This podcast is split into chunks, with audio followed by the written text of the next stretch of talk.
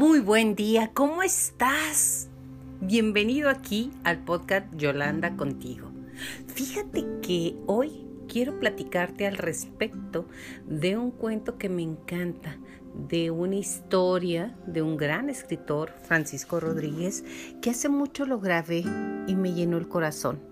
Por azares del destino tuve contacto con él y le dije cuánto lo admiraba y que este podcast es para compartir cosas bonitas, cosas hermosas, ayudarnos a transitar por este camino, por esta vida de la mejor manera posible.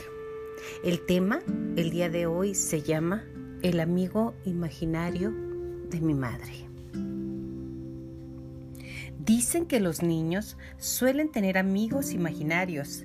Dicen también que algunos ancianos llegan a comportarse como niños. Mi madre ya muy ancianita, era como una niña amable, tierna y cariñosa. Por esa misma razón, siempre creí que ella había inventado a un amigo imaginario. Desde que sufrió aquella caída y se fracturó la cadera, mi madre, que ya no fue la misma, por su fortaleza y ánimo de vivir, logró caminar un mes después. Pero apoyada en ese tipo de bordón de cuatro patas. La mayor parte del tiempo se la pasaba en cama, mirando televisión o bordando. Madre de ocho hijos, todos ausentes. Tuve que sacrificar mi trabajo y familia para estar con ella por una temporada. Yo era el único de los ocho que podía hacerse cargo de ella. Esos tres años viajé constantemente de Mexicali a Zacatecas. En uno de esos viajes me encontré con una sorpresa. La visitaba todos los días un niño. Ah, vaya. ¿Así que te visita un niño? Le pregunté divertido. Sí, Viene todos los días a que le cuente cuentos, me dijo mi madre emocionada. Mi madre había sido una excelente cuentacuentos. ¿Y cómo se llama ese niño? Mm, ah, pues, pues no sé. No le he preguntado, pero al rato que venga le pregunto. Me platicó que es rubio y muy bonito. Siempre llega corriendo, sonriendo y salta a la cama donde está acostada. A veces esconde los hilos de su costura o sus cigarros. Es porque quiere que le cuente un cuento. Cuando ella come, siempre le pide, dame, dame, dame. Por, por eso ella come bien, porque nunca come sola. Cuando se duermen, se abrazan mutuamente y ella ya no siente frío, porque el cuerpecito de su niño le brinda calor. Ambos se dan mucho cariño. Por la tarde me dijo mi madre, hace rato vino el niño. Le pregunté cómo se llama y me dijo Manuel. Muy bien por Manuelito. ¿Y ahora en dónde está? Pues mira, aquí lo tengo, bien dormidito. Mira qué chulo se ve. Tenía su cobija arropándolo según ella. Ah, vaya. Sí que está hermoso, ¿eh? Le dije siguiéndole el juego. ¿Cuál cuento le contaste?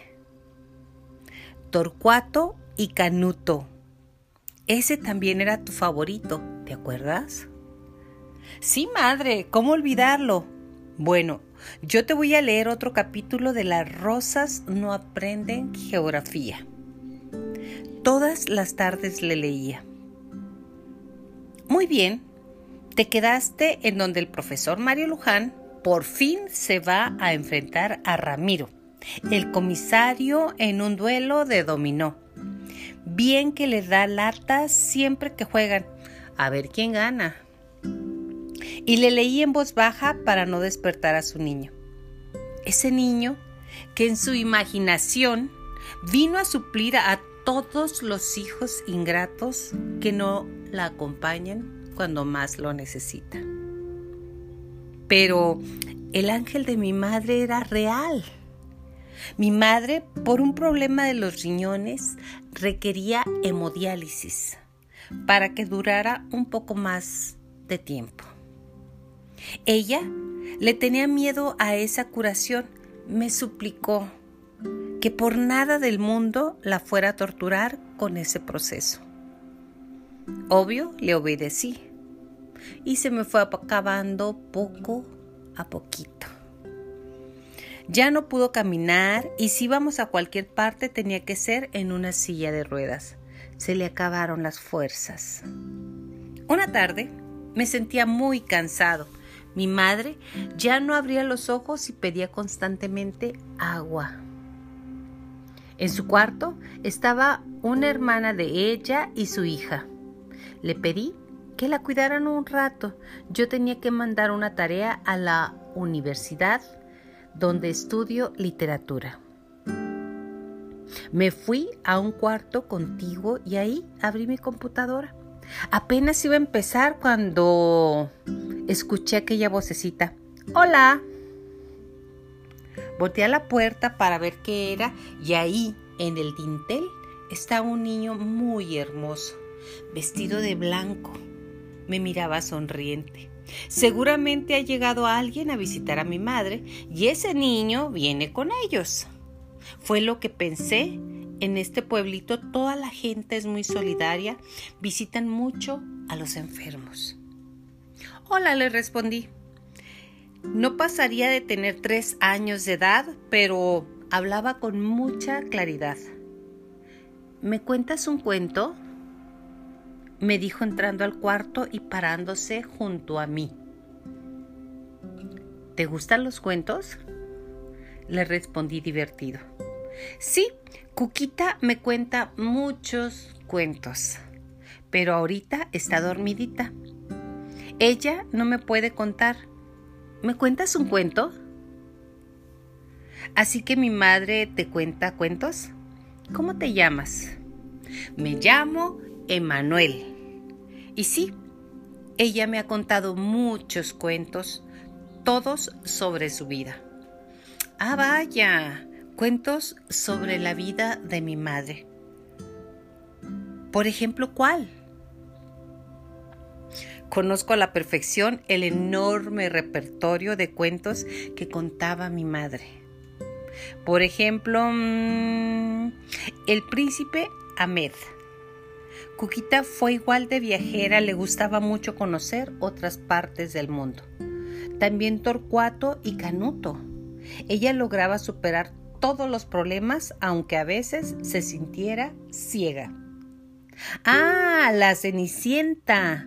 Cómo trabajó toda su vida para que nada le faltara a sus hijos. Así, así fue Cuquita. Una historia de fantasía. Yo lo escuchaba asombrado. Vaya que aquel niño expresara bastante bien para su edad. Mira nada más, si sabes las historias de mi madre. Bien, dime, ¿cuál cuento quieres? Por ahora, ninguno. Pero ya volveré un día para que me lo cuentes. Por ahora ninguno. Entonces, ¿cuándo? ¿O por qué? Me contempló con una mirada muy profunda. En sus ojos había un brillo especial cuando me dijo, porque ahora aún te escucha la gente. Voy a volver cuando ya seas una sombra cuando necesites de consuelo y compañía, cuando los seres que amas ya no te hagan caso, cuando tu voz no sea escuchada, cuando tu soledad sea tan abrumadora que te será lo mismo si es de día o es de noche. Entonces, entonces vendré y te daré la alegría de volver a ser un cuentacuentos. Entonces me contarás sobre tu vida y te volverás a sentir importante. Siempre es importante saber que eres importante. ¿Quién eres? Le pregunté sumamente intrigado. Soy el niño que doña Cuquita ha visto desde hace tiempo y que ustedes consideran una fantasía de ella. Soy real, soy esperanza, soy compañía en la triste soledad. Soy el recuerdo de la infancia de sus hijos. Soy alegría de su cansado corazón. No tenía palabras para responder a aquello. Un nudo se atoró en mi garganta y empecé a llorar. ¿Por qué puedo verte hoy? Pregunté temeroso. Porque vengo a decirte que hoy Doña Cuquita tomará el camino con rumbo a la ciudad de Irás y no volverás. Sentí como un golpe en el pecho. Te voy a pedir que ya no se lo impidas. No quiero que ella siga sufriendo. Porque ahí, donde la ves, está sufriendo. Su destino ya está escrito igual que el pájaro que habla, el árbol que canta, ella es la fuente de oro. ¿Recuerdas el cuento de la capa que hacía invisible a la gente? Pues así estará ella, como si tuviera una capa puesta. No le vas a poder ver, pero siempre estará presente. Ella no se irá, pues seguirá estando en ti mientras sigas contando cuentos, mientras en tu mente un halo de fantasía haya, mientras ella viva en tu recuerdo. Ahora ve, ella te necesita. Ve como el príncipe que le da un beso a la reina, solo que ella no va a despertar, sino al contrario, con tu beso iniciará ese camino que ya no tiene regreso. Cerré la computadora y corrí al cuarto de mi madre. Ahí seguía su hermana y otros familiares que habían llegado. Todos callados contemplaban a mi viejita, que con la boca abierta respiraba difícilmente. Me acerqué a ella y sentándome en la orilla de su cama, la abracé con mucho cariño y le dije al oído, vino Emanuel a verte.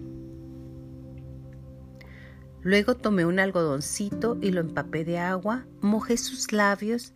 Ella seguía respirando con mucha dificultad. Le di un beso en su frente y luego la abracé mientras le decía, vete mami, vete a gozar del reino de los cuentos, vete a conocer la montaña del imán y el mundo de las princesas. Vete donde seguirás siendo una reina, porque aquí, para mí, siempre serás una reina. Su respiración se fue tranquilizando. Vete, mami, ya cumpliste muy bien. Vete, mi reina. Es fácil. Vuela como vuelan las hadas. Vete a tu mundo. Simplemente lanzó un largo suspiro muy largo. Y ella, la contadora de cuentos, la mejor contadora de cuentos del mundo, se fue a la ciudad de Irás y no volverás. Yo me sentí muy tranquilo, con tanta paz en mi alma, que no salió ni una lágrima en mis ojos. Escuché los llantos angustiados de mis familiares al darse cuenta que moría, sus gritos desesperados, pero ni eso me hizo salir de mi letargo, pues tenía mi conciencia 100% tranquila hasta el último momento estuve con mi viejita. No existía dolor ni remordimiento alguno, simplemente la ley de la vida estaba cumplida. Hoy, a nueve meses que la entregué a la Madre Tierra, sigo sintiendo esta paz en mi alma. No tengo ni un reproche, reproche que auto adjudicarme. No existe ni siquiera un le hubiera dado esto o le hubiera dado aquello, ya que le di todo lo que estuvo a mi alcance así como ella me dio la vida. Estoy muy triste, no lo niego, pero no tengo pesar. Espero que algún día, cuando ya nadie me escuche, cuando ya mis cuentos no le interesen a nadie, ojalá y venga de verdad ese niño hermoso a darme compañía. Ahora, estoy seguro que aquello que yo consideraba una fantasía de mi madre es algo real que viene a acompañar a los ancianos en sus más crueles momentos de soledad. Madre, en donde quiera que estés, sé que descansas en paz, porque no te lloro con dolor.